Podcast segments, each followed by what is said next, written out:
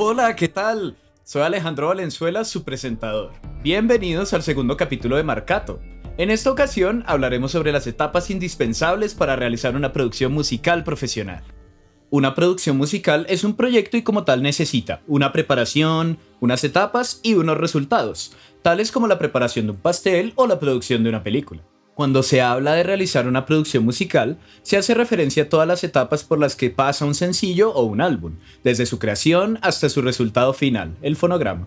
Como primera fase tenemos la composición, que es donde surgen las primeras ideas y muestras iniciales en un tema. Al componer se te ocurrirán miles de ideas sueltas y saldrán a flote sentimientos que quieres transmitir, pero esa es la labor del compositor, organizarlas y estructurarlas, de forma que se logre plasmar con coherencia aquello que se quiere comunicar. Cuando un oyente conecta con una canción es porque entendió el mensaje y se identificó. Desde la experiencia de The House, esta es una etapa en la que se transforman sentimientos y vivencias en música. Esta fase es la base de toda cadena que compone una producción, pues es el cimiento que va a sostener todo lo demás. Si es una buena canción desde su composición, los demás pasos serán herramientas que enaltezcan la composición inicial. Todo lo contrario pasaría en caso de una canción que no es buena y se pretende obtener una gran canción. Ocurren casos, también, en los que canciones que tienen un gran potencial son dañadas por las otras fases. Se sobreproducen creyendo que esto las mejorará, pero al final resulta que estas funcionan mejor con arreglos sencillos, solo piano y voz o guitarra y voz, que con todo un arreglo de vientos y cuerdas. Por eso, desde la misma composición se debe tratar de imaginar la canción con sus futuros arreglos, interpretación, formas de grabación y hasta la misma mezcla. Y esto lo dice la canción misma. Se debe aprender a escuchar la canción y saber qué nos pide. Al final la música es arte, y el universo del arte tiene estas pequeñas locuras que las hace tan bellas. Cuando la canción no tiene un potencial claro, se puede llegar a forzarla a ser lo que no es. El arte es relativo, y lo que para algunos es bello para otras personas no lo es. Pero precisamente esta premisa es a lo que se quiere hacer referencia. Si desde la composición no se está totalmente satisfecho con ella, es mejor que no se siga. A veces creemos que la podemos mejorar en las otras fases, en algunos casos sí, pero nunca llegaremos a estar 100% complacidos con el resultado. En esos casos, es mejor arrancar la hoja y pensar en otra idea, en vez de llevar una canción por todas las fases de la producción y al final no estar completamente feliz con la canción.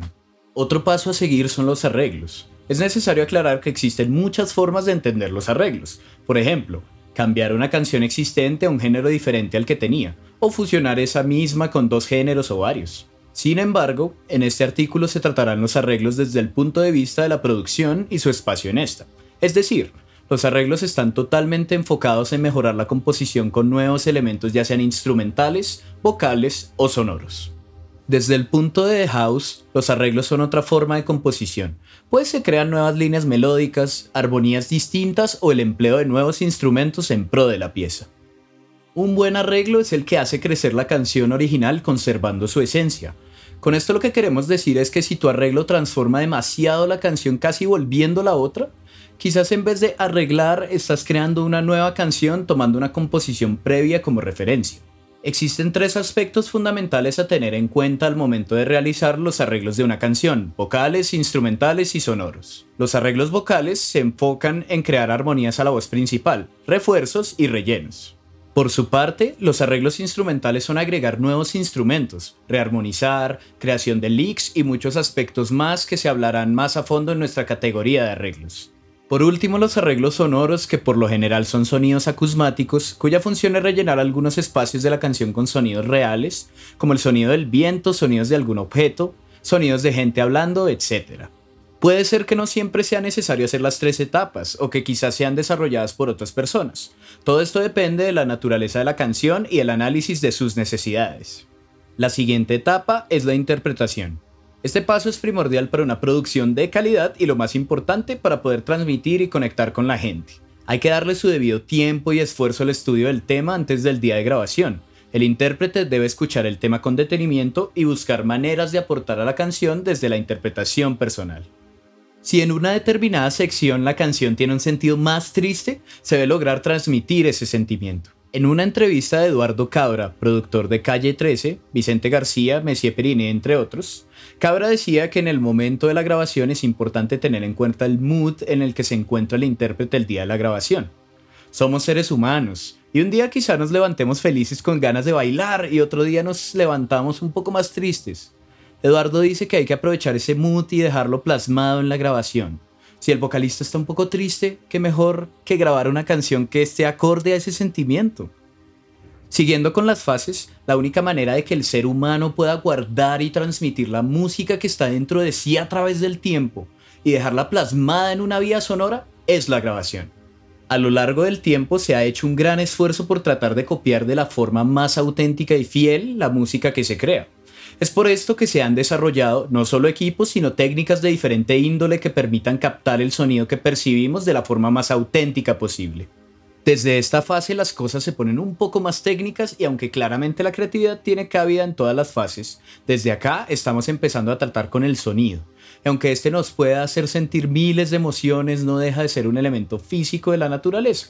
Y por eso debemos entender la acústica, psicoacústica, características del sonido y transductores para que podamos transmitir de la mejor manera esas sensaciones que mencionaba anteriormente. Un error que se suele cometer es creer que en la mezcla se arregla todo, pero no es así. Como se ha dicho anteriormente, la producción es una cadena, donde si un eslabón está débil, todo se derrumba. Para el caso de la grabación, esta se convierte en el pilar más importante para lograr un sonido profesional. Gasta las horas necesarias en la grabación, pues ahí está el gran secreto de las buenas mezclas. Continuando, es fundamental la mezcla en el proceso de una canción. Los mejores productores e ingenieros de mezcla coinciden en que se debería pensar la mezcla desde el momento de la composición, arreglos y grabación, pues la mezcla al final es el balance general de la producción musical, es decir, que todos los arreglos instrumentales y vocales se combinen y compacten perfectamente. Saber reconocer los instrumentos y secciones principales de una canción y hacer que el resto de instrumentación las complemente es una de las labores más importantes de un ingeniero de mezcla. Más allá de los aspectos técnicos, que también son muy importantes, al final lo que va a resaltar en esta fase es cómo se escucha la canción como un todo y si el mensaje que se quería transmitir se logra llevar de forma correcta. Ya por último y cerrando está el máster.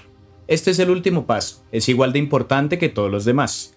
Esta es la última revisión de tu canción antes de salir a la luz. Por ende, se recomienda que este último paso lo haga una persona diferente al que hizo la mezcla.